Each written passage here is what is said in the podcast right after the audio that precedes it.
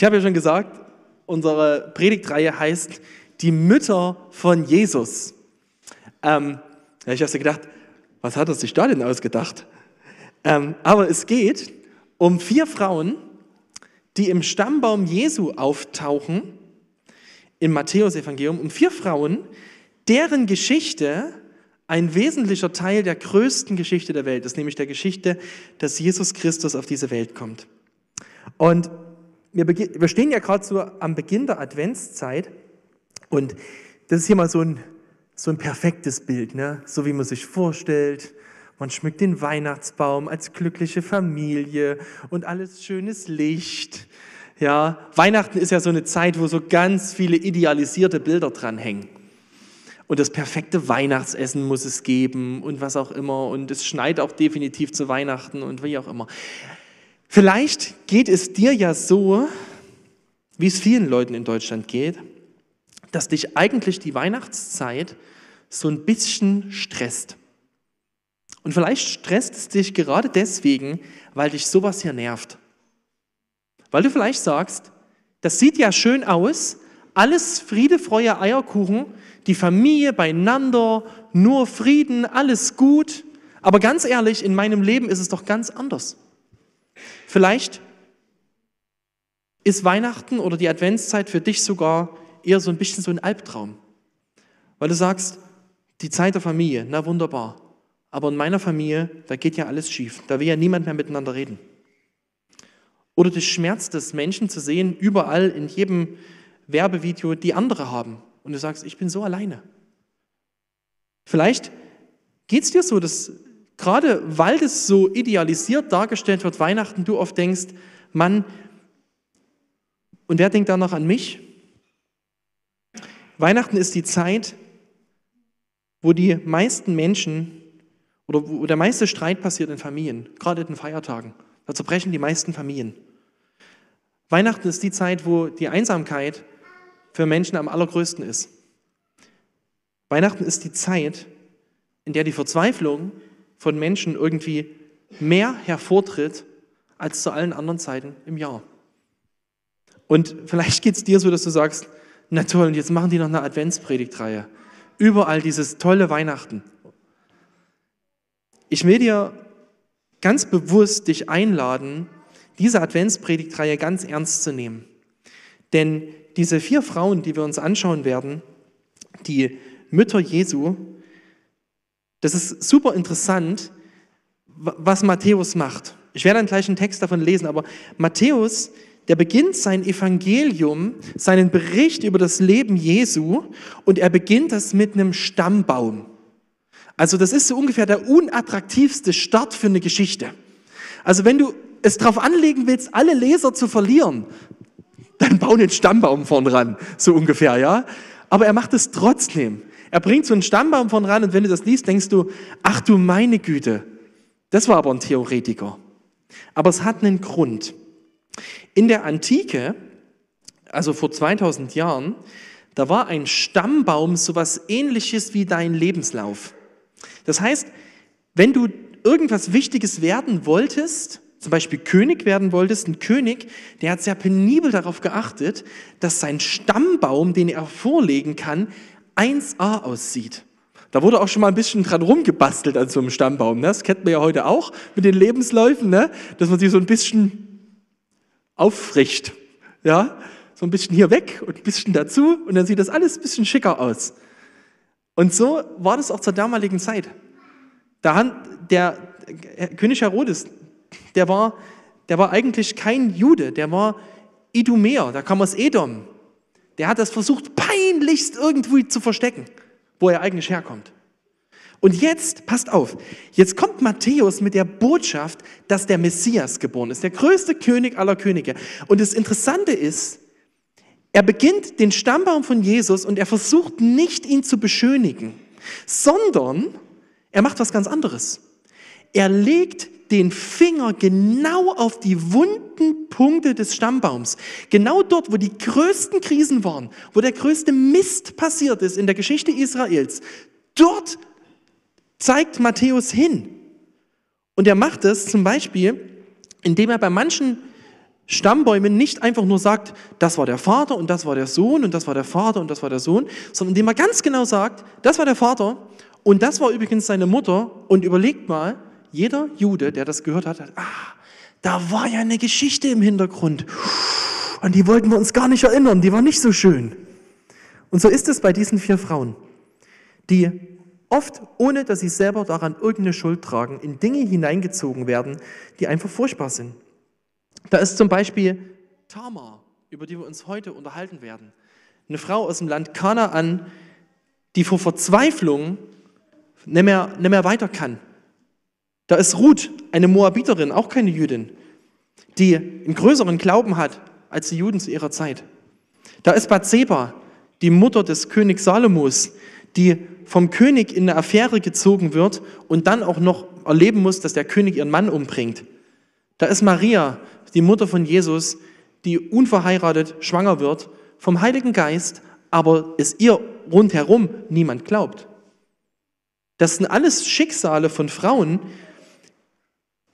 deren Geschichte gesellschaftlichen Zündstoff bietet und deren Herkunft oder das, was mit ihnen gemacht wurde oder auch was sie selber getan haben, irgendwie sie in eine Situation hineinbringt, wo du denkst, boah, das ist aber jetzt auch nicht unbedingt so ganz toll, oder? Geschichten mit Brüchen, Geschichten mit Tragödien, Geschichten von Schicksalen, wo du den Eindruck hast, wie soll hier nochmal eine Perspektive der Hoffnung reinkommen? Und genau in diese Geschichten, mit diesen Geschichten werden wir uns beschäftigen in dieser Predigtreihe. Und warum werden wir das tun? Weil Weihnachten genau diese Botschaft hat, weil Matthäus genau das sagt. Er sagt, Jesus ist nicht gekommen für die Leute mit der perfekten Geschichte. Er ist nicht gekommen für die Menschen, die vorweisen können, dass sie würdig sind, in sein Königreich einzutreten. Er ist gekommen für den, für den Zerbruch in dieser Welt. Nicht unsere Geschichten beschmutzen den Stammbaum Jesu, ist es genau andersrum. Jesus nimmt Einfluss auf unsere Geschichten. Und so ist es auch bei der ersten Geschichte, die wir uns heute angucken wollen. Und das ist die Geschichte von Tamar. Und ja, ich lese mal, ich habe mal genannt, diese Predigt Gefangen in Verzweiflung. Und ich lese mal kurz den Anfang. Matthäus 1, Vers 1 bis 3. Dort steht, Buch des Ursprungs von Jesus Christus, dem Nachkommen des Königs David und des Stammvaters Abraham. Abraham wurde der Vater von Isaak, Isaak der Vater von Jakob und Jakob der Vater von Juda und seinen Brüdern. Juda wurde der Vater von Peres und Serach, ihre Mutter war Tamar. Peres wurde der Vater von Hesron und Hesron der von Ram. Wenn du das jetzt liest, ohne irgendeinen Hintergrund zu haben in der Bibel, im Alten Testament, dann denkst du, so what? Okay, was ist daran jetzt so besonders? Wenn man ein bisschen in die biblische Geschichte hineingeht, dann weiß man, hier wird die Geschichte erzählt von den Vätern Israels. So die Abraham, das ist so der, der große Glaubensheld, Abraham, dann sein Sohn Isaak und Jakob. Das sind die Patriarchen, die Väter, die Vorväter Israels, von denen im ersten Buch der Bibel erzählt wird.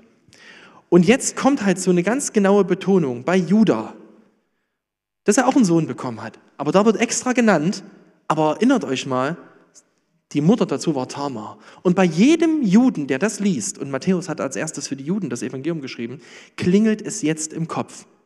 Da war doch eine Geschichte. Und die Geschichte wollen wir uns jetzt mal gemeinsam angucken. Die finden wir im ersten Buch Mose im Kapitel 38. Und ich muss, bevor ich sie lese, was dazu erklären. Ähm, ich habe schon gesagt, es ist die Geschichte von Abraham, Isaak und Jakob. Und Jakob hatte zwölf Söhne. Und im, ein ganz großer Teil des ersten Buchs Mose beschäftigt sich mit einem Sohn, das ist Josef. Manche kennen diese Geschichte. Josef war ein Sohn Jakobs, der von seinen Brüdern nach Ägypten verkauft wurde und dort her, äh, herangereift ist, bis, zum, äh, bis er äh, beim Pharao der zweitmächtigste Mann im Staat war. Und wir sind jetzt genau an der Stelle, 1. Mose 37, wo Josef von seinen Brüdern verkauft wird nach Ägypten. Das heißt, Jakob verliert seinen ersten Sohn, weil Jakob bekommt erzählt, der Josef ist tot. Und Judah ist der Bruder, der versucht hat, Josef irgendwie da rauszuholen. Er kam nämlich auf die Idee, die Brüder wollten Josef eigentlich töten. Sie wollten ihn in so eine Zisterne werfen und wollten ihn umbringen. Und Judah hat gesagt, das können wir nicht machen. Und dann kam eine Karawane nach Ägypten und sagte, lasst ihn uns verkaufen. Er hat ihm in gewisser Weise das Leben gerettet und auf der anderen Seite auch sein, sein Schicksal besiegelt. Und als Judah, als diese Geschichte vorbei ist, da ist Judah mit seinen Brüdern durch. Und dann lesen wir mal, was jetzt passiert. Das steht direkt danach. Damals trennte sich Judah von seinen Brüdern und zog zu einem Mann aus Adulam namens Hira. Dort sah er die Tochter eines Kanaaniters namens Shua. Also wer coole Namen sucht, ne? Hier sind echt coole Namen, die kann man, also wer ausgefallene Namen mag. Ähm, er heiratete sie und schlief mit ihr. Sie wurde schwanger und brachte einen Sohn zur Welt. Judah nannte ihn Er. Damals, äh, dann wurde sie schwanger und gebar einen zweiten Sohn und, sie nan und den nannte sie Onan. Ihren dritten Sohn nannte sie Shela. Zur Zeit seiner Geburt wohnten sie in Kesib. Judah verheiratete seinen ältesten Sohn Er mit einer Frau namens Tamar. Was ist jetzt passiert? Also, die ganze Geschichte muss man verstehen, dass, in der, dass Abraham, Isaak und Jakob sind die großen Vorväter Israels, aber alle drei haben furchtbare Familienverhältnisse. Keiner von diesen Männern hat es hinbekommen, wirklich Verantwortung in seiner Familie zu übernehmen. Es gab immer Streit, Eifersucht, Intrigen, Lügen, sexuelle äh, Verfehlungen, alles Mögliche. Und trotzdem, trotzdem sind sie die Vorväter Israels, da komme ich dann nochmal dazu. Und jetzt ist es bei Judah so weit, dass er es nicht mehr aushält. Er weiß, seine Brüder haben sich verschworen, seinem Vater eine Lüge zu erzählen, dass Josef nämlich tot ist. Und irgendwie hält er das nicht mehr aus. Der will raus aus dieser Familie. Und er flieht. Und er trennt sich vom Rest seiner Familie. Und die große Frage, die man jetzt hat, wenn man das ganze Buch liest, ist, wie soll es mit der Familie weitergehen? Josef ist in Ägypten, Judah ist in Kanaan. Aber Gott hat doch vor, durch diese Familie die ganze Welt zu segnen. Wie geht es jetzt weiter mit der Verheißung? Was, was wird werden? Und jetzt so ein bisschen für die, die so gerne theologisches Denken mögen, erinnert euch Judah, das wird genau der Stamm sein, aus dem Jesus hervorkommt. Das heißt, hier steht ganz viel auf dem Spiel. Judah geht weg von der Familie. Judah heiratet jemand aus Kanaan. Er hätte es besser wissen müssen. Denn in seiner Familie war das so, dass sein Vater und auch sein Urgroßvater, ihnen wurden allen gesagt, heiratet niemand aus Kanaan. Dieses Volk in Kanaan, das will mit Gott nichts zu tun haben. Das ist ein brutales Volk. Ein Volk, was schlimme Rituale hat. Ein Volk, was, was Yahweh ablehnt.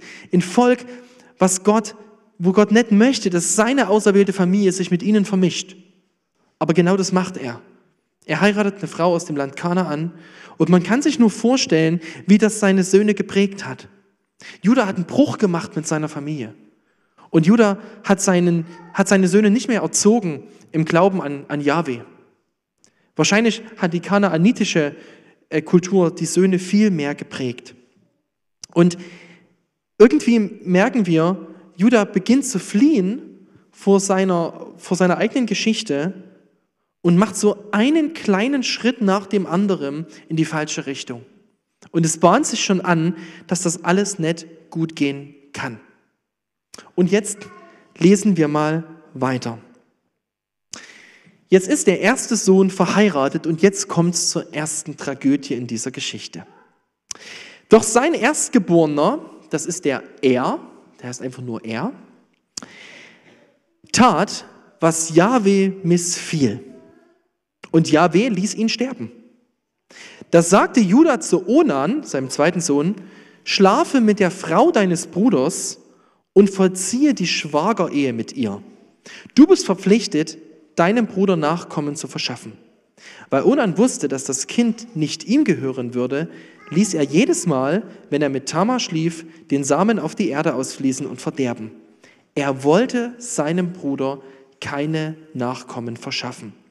Das missfiel Jahwe und er ließ auch Onan sterben. Das ist jetzt ein Text. Also wenn du das so liest in deiner Bibellese, morgens mit dem Kaffee in der Hand, denkst du, hä? Was ist jetzt passiert? Ich, und ganz ehrlich, als ich mir das Thema rausgesucht habe, habe ich gedacht, na, da hast du dir ja ein Ding rausgesucht. Was ist denn das für ein Text? Ich möchte aber euch ein bisschen erklären und ich werde heute ein paar ein bisschen Zeit verwenden, den Text etwas näher zu erleuchten, weil uns wird ganz viel klar werden, wenn wir tiefer verstehen, was hier passiert. Als erstes, der Er, der große Sohn, der tut irgendwas, was Jahwe missfällt. Das steht hier nicht weiter drin. Auf jeden Fall passiert es, dass er stirbt und wahrscheinlich hat niemand anders das mitbekommen, dass das ein Gericht Gottes ist, aber Levi, äh, Judah, der hat das mitbekommen. Der wusste, okay, hier gab's, hier hat Gott eingegriffen. Warum auch immer, hier wird nicht gesagt, warum. Und jetzt passiert was Interessantes. Jetzt soll der jüngere Bruder auf einmal die, die Witwe des älteren Bruders heiraten und mit ihrem Kind zeugen. Woher kommt das? Ich muss das kurz erklären. Es gab in den damaligen Kulturen und auch im Judentum eine Sitte, ein Gesetz, das wird auch später im fünften Buch Mose erklärt, das ist die sogenannte Schwagerehe oder Leviratsehe. Das bedeutete, wenn ein Bruder gestorben ist ohne Nachkommen, dann war ein weiterer Bruder verpflichtet, seinem Bruder Nachkommen zu verschaffen. Und zwar ganz praktisch, indem er die Frau des Bruders heiratete. Und das erste Kind, das geboren wurde, das war jetzt offiziell der Nachfolger des verstorbenen Bruders. Warum war das wichtig?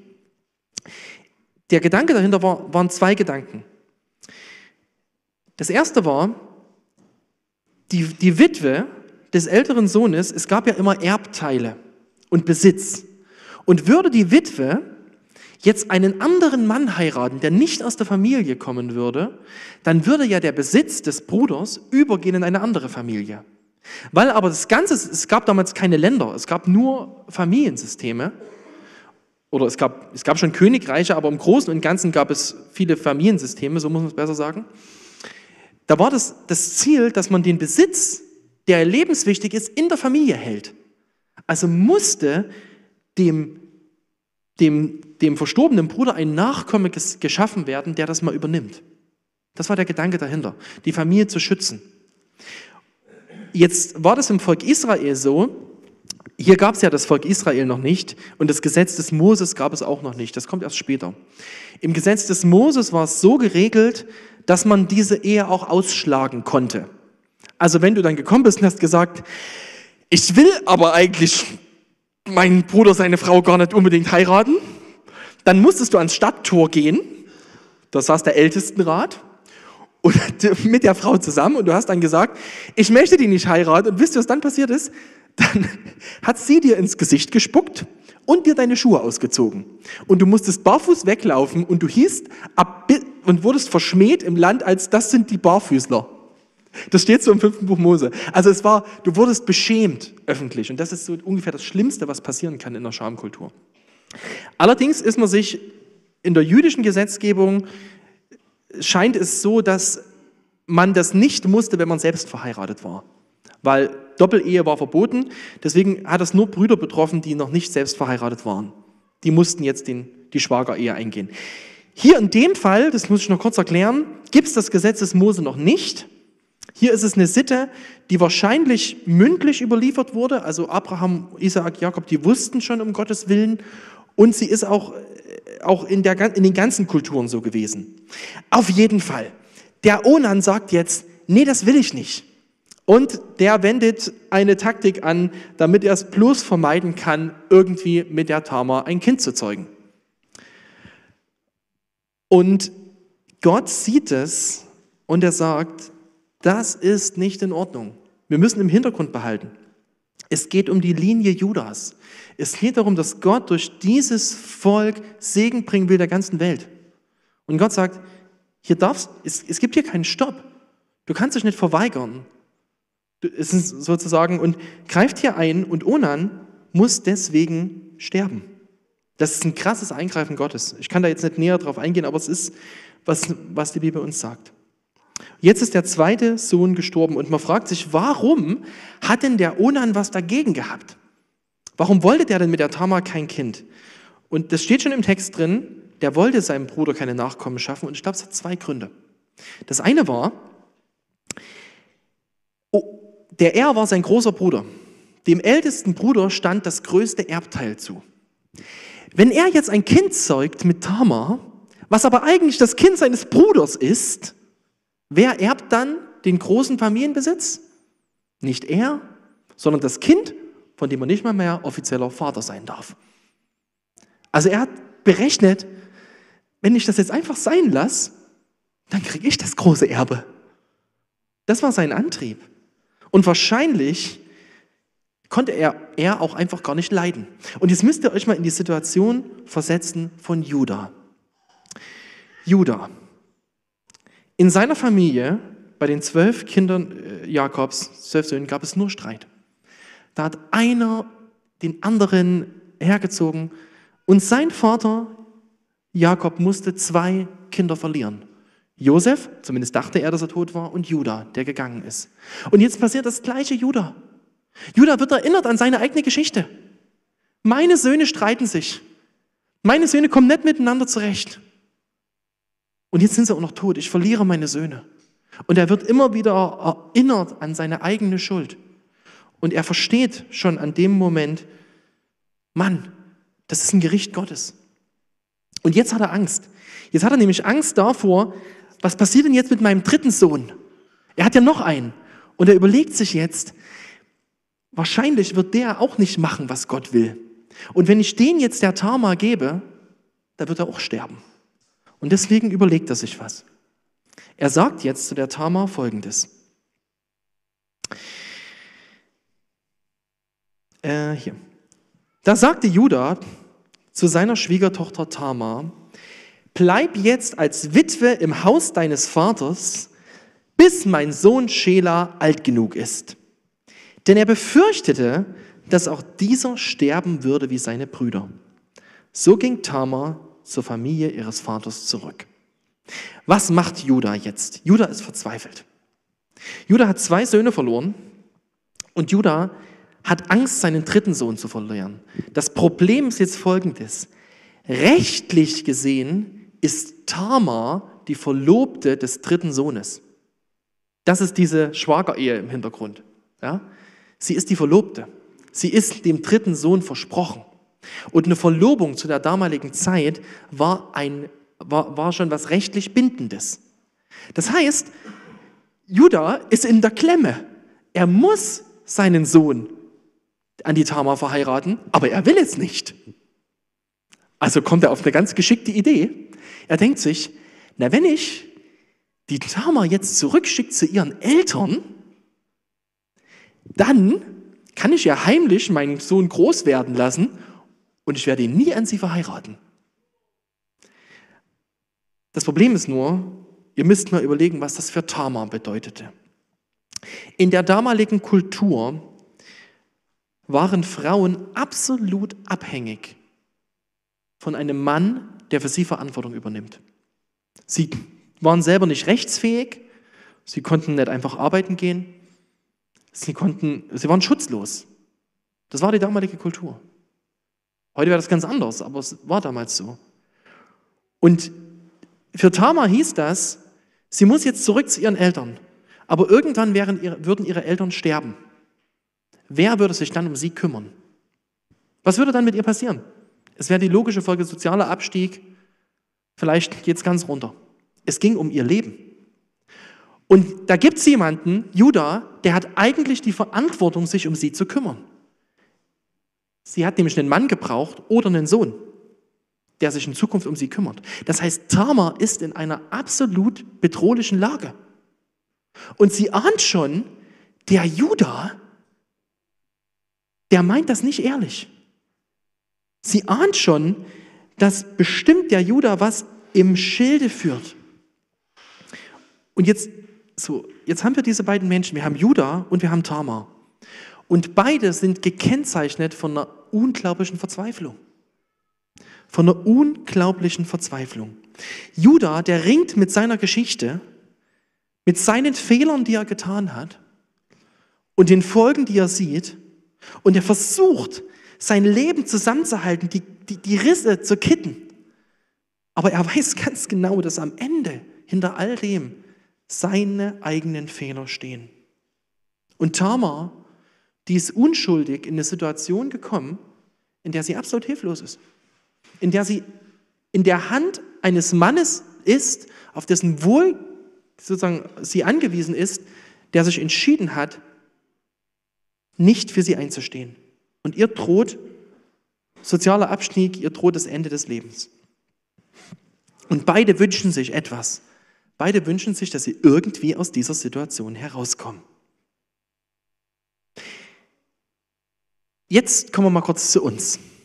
Jetzt ist das eine Geschichte, die ist drei, vier, 4200, 4100 Jahre her. Und trotzdem, glaube ich, können wir uns sehr gut darin wiedererkennen, oder? Warst du schon mal in einer Situation in deinem Leben oder bist es vielleicht auch heute, gerade jetzt, wo du dich so richtig auswegslos fühlst? Entweder, weil jemand ohne deine Schuld in deinem Leben reinge, reingerammelt ist und es einfach kaputt gemacht hat und du kommst da nicht raus. Wo du vielleicht verzweifelt bist und dich fragst, wie soll das weitergehen? So geht's Tamar. Oder wo du zurückblickst und sagst, ich habe mich entschieden für einen Weg, ich kann das nicht mehr rückgängig machen, wie ich mich entschieden habe in meinem Leben. Ich trage gerade die Früchte meiner eigenen Fehler. Und wo du vielleicht verzweifelt bist, vielleicht das wegschieben willst. Judah will das die ganze Zeit wegschieben, er will das am liebsten gar nicht mehr sehen. Deswegen tut er die Tama wegschicken. Er will das am liebsten verstecken. Aber er kann es nicht verstecken. Ich glaube, wir können uns sehr, sehr gut wiederfinden in diesen beiden. Und jetzt ist die Frage, was passiert jetzt? Wie geht es jetzt weiter? Und jetzt kommen wir zum krassesten Stück dieses Textes. Und ich lese es euch vor, was jetzt passiert. Jahre vergingen.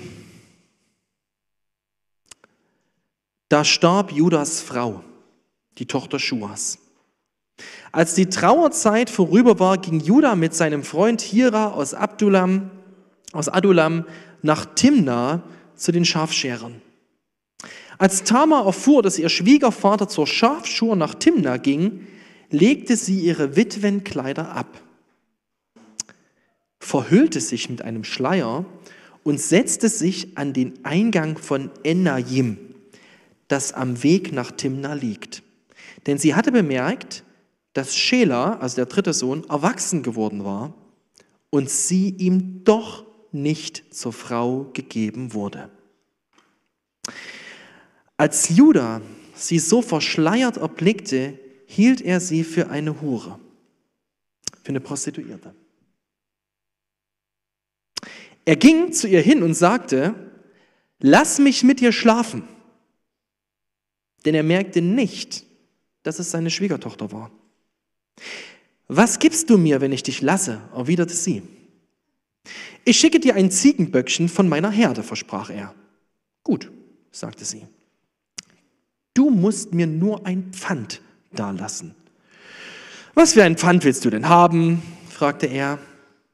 Dein Rollsiegel, mit der Schnur und den Stab in deiner Hand, erwiderte sie. Er gab ihr, was sie wollte, und kam zu ihr und schwängerte sie. Sie ging dann von dort weg, legte den Schleier ab und zog die Witwenkleider wieder an. Okay, nächster Tag stille Zeit und du denkst, huh, ich wusste gar nicht, dass sowas in der Bibel steht. Das ist ja schon das ist ja der Stoff, aus dem Hollywood ist. Ja, Hollywood hat auch nur abgeschrieben. Weil das ist das Leben. Also es ist Leben. Und wir möchten jetzt ein bisschen verstehen, was passiert hier? Judah macht sich auf zur Schafschur. Das ist sowas ähnliches wie eine Messe. Also es ist jetzt nicht nur, dass der da hingeht und seine Schafe, ja, das waren ja alles Schafbauern. Das heißt, die hatten die, das ganze Jahr lang sich Mühe gegeben, die besten Schafe zu züchten. Und jetzt gehen die dort alle hin und alle Schafbauern der Region treffen sich. Und du kannst dir das so richtig vorstellen. Ja, guck mal hier, mein Schaf. Ja, dann werden die geschoren und dann feiern die. Das ist ein riesen Volksfest. Also es ist jetzt äh, einfach ein riesiges Treffen wie eine Messe oder eine große Feier, ein Volksfest. Da will der hin, die Trauerzeit ist vorbei um seine Frau, also er darf sich jetzt wieder etwas freuen seines Lebens. Und die Tama, die kennt ihren Schwiegervater. Die kennt den. Die weiß, wie der tickt. Und die überlegt sich jetzt äh, eine Taktik, wie sie Judah in die Verantwortung zwingt. Weil der will ja keine Verantwortung übernehmen. Was tut sie? Sie verkleidet sich als eine Prostituierte und zwar genau genommen als eine Kultprostituierte. Das muss ich kurz erklären. Es gibt, gab damals in, in Kanaan eine Religion, die hat die Aschera, das war die Frau von Baal, das waren die zwei Hauptgötter der Kanaaniter, die haben die verehrt, das war die Fruchtbarkeitsgöttin und es wurde, so der Gedanke war, dass es so rituellen Sexualverkehr gab, der sozusagen so eine Huldigung an die Göttin der Fruchtbarkeit dargestellt hat. Das gab es in fast allen Kulturen damals. In Israel war es strengstens verboten. Aber das war so. Und sie hat sich angezogen wie so eine Tempelprostituierte. Und der Judah, der sieht die und der Plan geht sozusagen auf und er will mit ihr schlafen. Und sie macht jetzt was ganz Kluges. Sie will ja von ihm ein Pfand haben. Und jetzt denkst du vielleicht, was ist denn das für ein Pfand? Ein Stock und eine Kette. Ich muss das erklären. Das hier war sowas, was Judah um den Hals trug. Das ist ein, äh, so eine Art, so ein Zylindersiegel. Dieses runde dort rechts, das ist innen hohl, das trägst du um eine Kette herum. Und links ist, was du damit machst. Wenn man damals Verträge geschlossen hat, hatte man ja keinen Fingerabdruck oder sowas. Man hat eine Tontafel gehabt und dann hast du dein Siegel genommen und hast das da reingerollt. Wie so ein Stempel. Ja, so wie so ein, gibt's ja auch heute für Bordüren, ne, wo man so Bordüren ranmachen kann, würde Aaron wissen. So gibt's sowas. Äh, nur hat das funktioniert, so ein Rollsiegel. Und das, das gibt er ihr. Das ist massivste Dummheit. Weil mit diesem Rollsiegel ist sie, also kann er nicht mehr unterschreiben. Das ist wie sein Ausweis. Und dann hat er einen Stab bei sich gehabt. Und diese Stäbe, das waren nicht irgendein Stab, das waren geschnitzte Stäbe, individualisiert mit Schnitzereien, die ihn gekennzeichnet haben als Oberhaupt seiner Familie.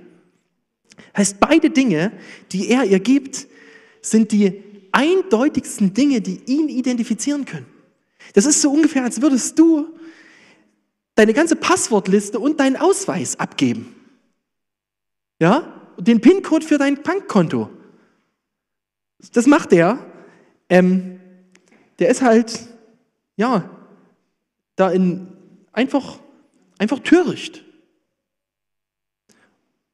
Und jetzt geht es weiter.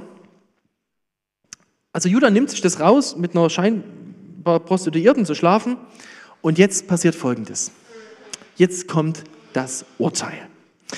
Nun schickte Judah seinen Freund Adulam, also er hat sich gar nicht mehr selber in die Stadt reingetraut, das war ihm zu peinlich, mit dem Ziegenböckchen los, um das Pfand einzulösen. Aber die Frau war nicht mehr zu finden. Er fragte die Leute im Ort, wo ist denn die Geweihte? Das ist jetzt der Begriff für Tempelprostituierte, die ihr in Enajim, die hier in Enajim am Weg saß. Hier gibt es keine Geweihte, sagten sie. Da kehrte er zu Judah zurück und sagte, ich habe sie nicht gefunden. Auch die Leute dort kennen keine Geweihte. Soll ich die Sachen, äh, jetzt kommt, soll sie die Sachen behalten, sagte Judah. Sonst machen wir uns nur zum Gespött. Ich habe ja das Böckchen geschickt, aber du hast sie nicht gefunden. Etwa drei Monate später wurde Judah berichtet, deine Schwiegertochter Tamar hat sich auf einen Mann eingelassen und ist sogar schwanger.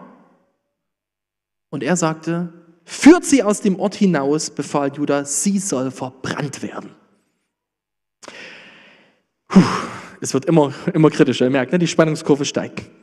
Judah will sein Pfand zurück. Die Kultprostituierte ist nicht mehr zu finden. Und jetzt kommt ein ganz wichtiges Element der Kultur damals. Es war eine Schamkultur. Das Schlimmste, was dir passieren konnte, war öffentlich beschämt zu werden. Und jetzt stellt euch mal vor, der Judah rennt in dem Ort rum und sucht eine Prostituierte, die ihm sein Siegel abgenommen hat. Jeder, der das hört, denkt, also der Judah, bei dem ist nicht mehr alles ganz so sauber. Mit dem machen wir nie wieder einen Vertrag. Der ist ja überhaupt nicht zurechnungsfähig. Der hat sein Siegel abgegeben. Ihr könnt euch nur vorstellen, der Judah wusste, wenn das rauskommt, die Leute lachen mich aus. Die Leute, mich nimmt niemand mehr ernst. Und davor hatte er so eine Angst. Hat er so eine Angst davor gehabt, dass er sagt, ach komm, jetzt lass mal einfach Gras drüber wachsen. Lass ich mir heute ein neues Siegel machen. Das heißt, ihr seht bei Judah, es ist wieder ein Schritt, es ist wieder ein Schritt, wo er wieder einen Schritt weiter sich in die Bredouille reitet. Unklugen Entscheidungen. Aber jetzt kommt Folgendes. Der Mann, der gerade eben so einen Bockmist gebaut hat, hört jetzt, dass seine Schwiegertochter, die Verlobte seines Sohnes, die ihm sowieso ein Dorn im Auge ist, er will sie ja loshaben, hätte er Tamar los, wäre ja so viel geregelt. Dann müsste er seinen Sohn nicht mehr verheiraten, da wäre alles gut. Er hört, dass sie schwanger ist. Und er denkt sich, das ist meine Chance. Das ist meine Chance.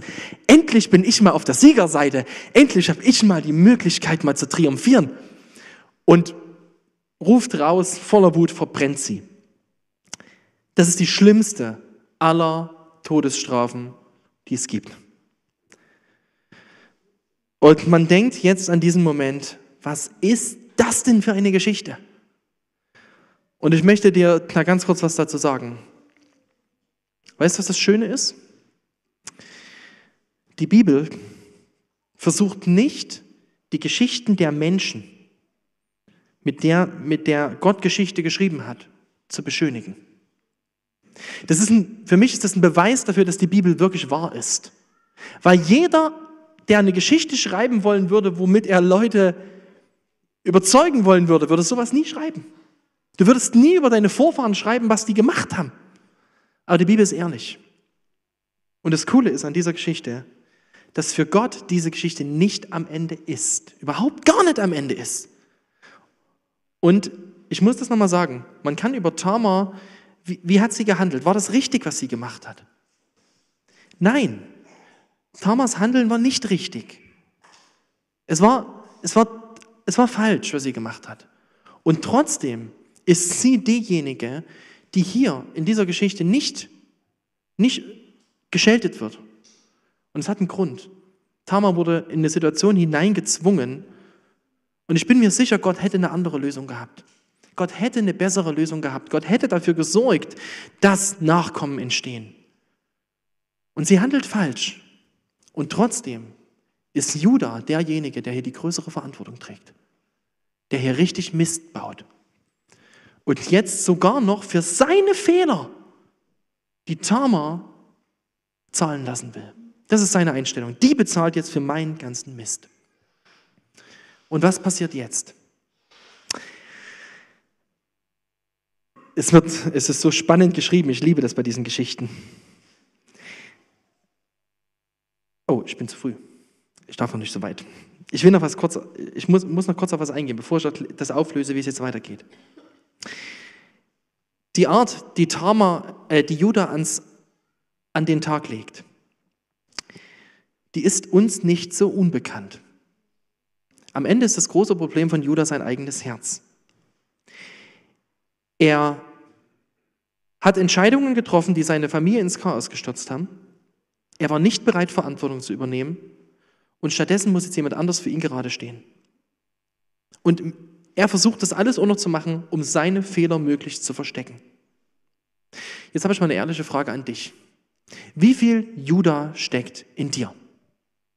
Wie viel Juda steckt in dir? Diese Geschichte hält uns schonungslos den Spiegel vor. Wir können über Juda und Tamar uns hier aufregen. Das bringt aber nichts. Es ist eine Geschichte, die uns spiegelt. Wie oft geht es uns so, dass wir uns selber besser darstellen, als wir es eigentlich sind? Dass wir immer anderen versuchen, die Schuld zuzuschieben an unseren Problemen, obwohl wir vielleicht tief drin wissen, ich trage da genauso Verantwortung. Oder dass wir das nutzen würden, eine Situation, wo ein anderer für unsere Fehler bezahlen muss. Wie schwer tun wir uns, Verantwortung zu übernehmen für unsere Fehler? Judah hat ein egoistisches Herz.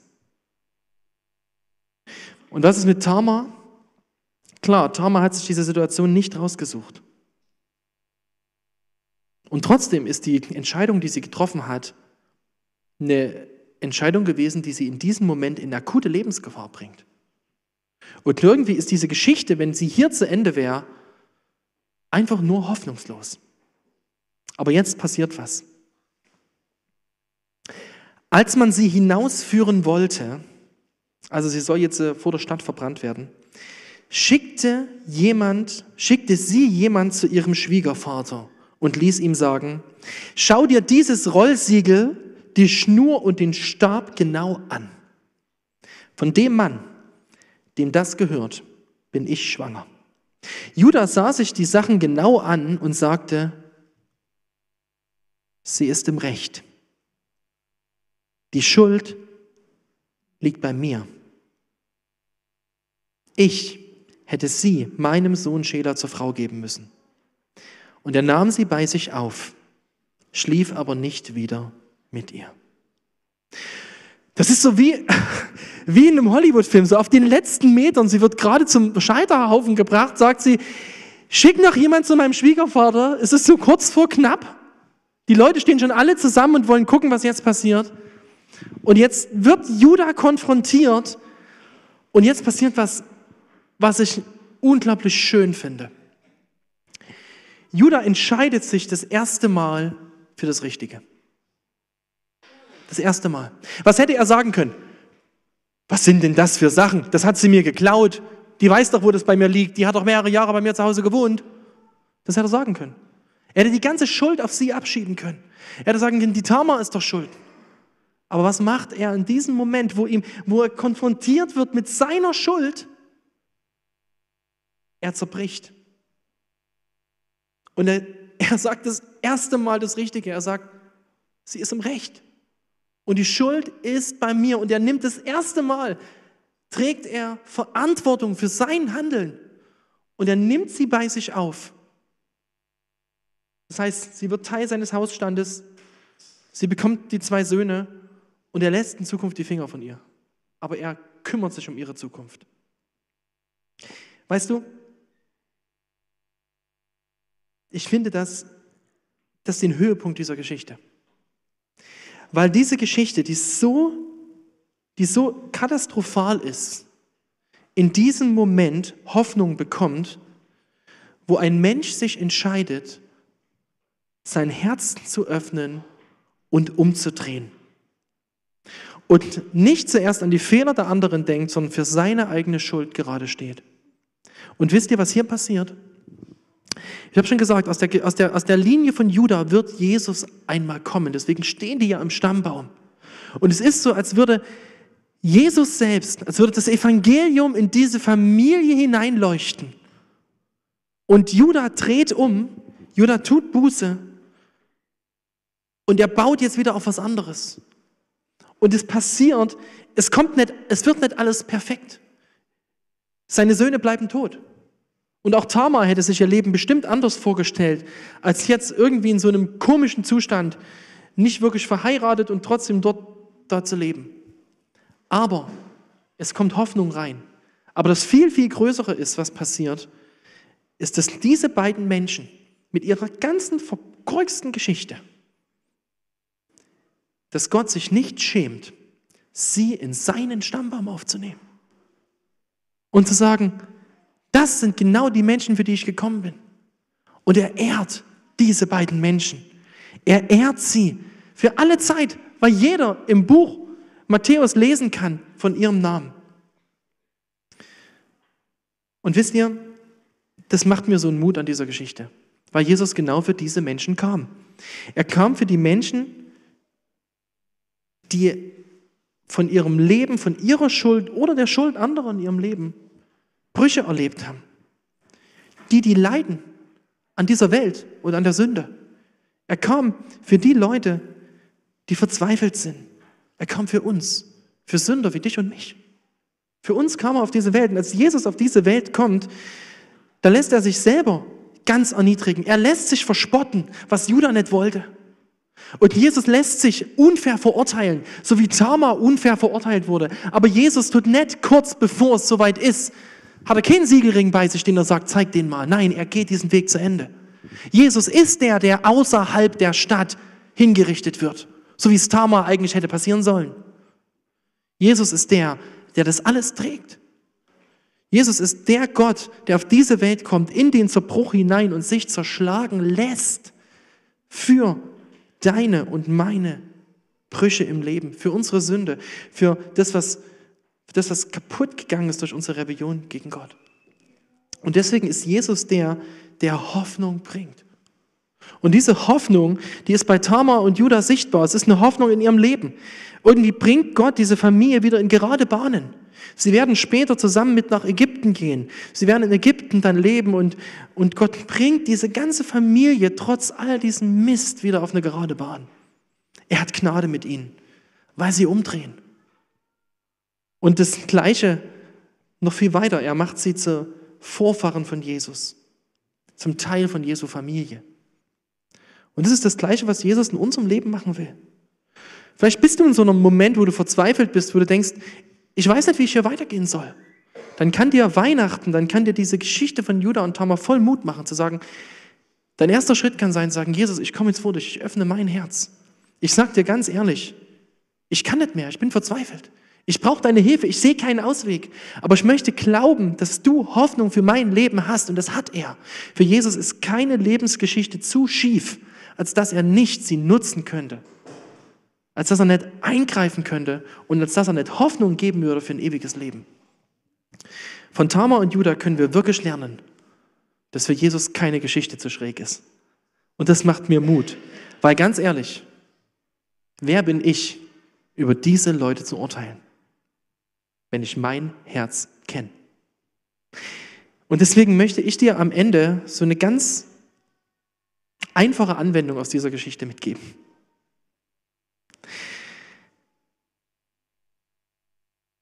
Mach das, was Judah gemacht hat. Wenn du in einer Situation steckst, in einem Konflikt, in was Auswegslosen, öffne dein Herz und dreh um. Ich habe am Ende für dich vier Fragen mitgebracht. Und ich werde euch jetzt eine kurze Zeit geben, wo ihr nochmal über diese Fragen nachdenken könnt. Das sind meine Fragen. Wo bist du durch deine Schuld oder die Schuld anderer in eine scheinbar auswegslose Situation gekommen. Wo verdeckst du Schuld in deinem Leben, so wie Judah das versucht hat? Wo musst du anderen vergeben, um frei zu werden von der Schuld der anderen?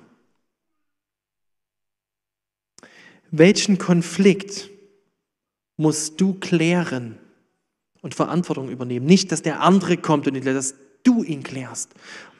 Wo denkst du vielleicht an Weihnachten und denkst, ach du meine Güte, und was musst du anpacken? Und was hält dich ab, Jesus genau in diesem Punkt zu vertrauen? Ihr habt jetzt Zeit, nochmal zwei, drei Minuten kurz darüber nachzudenken und dann bete ich nochmal mit uns zum Abschluss.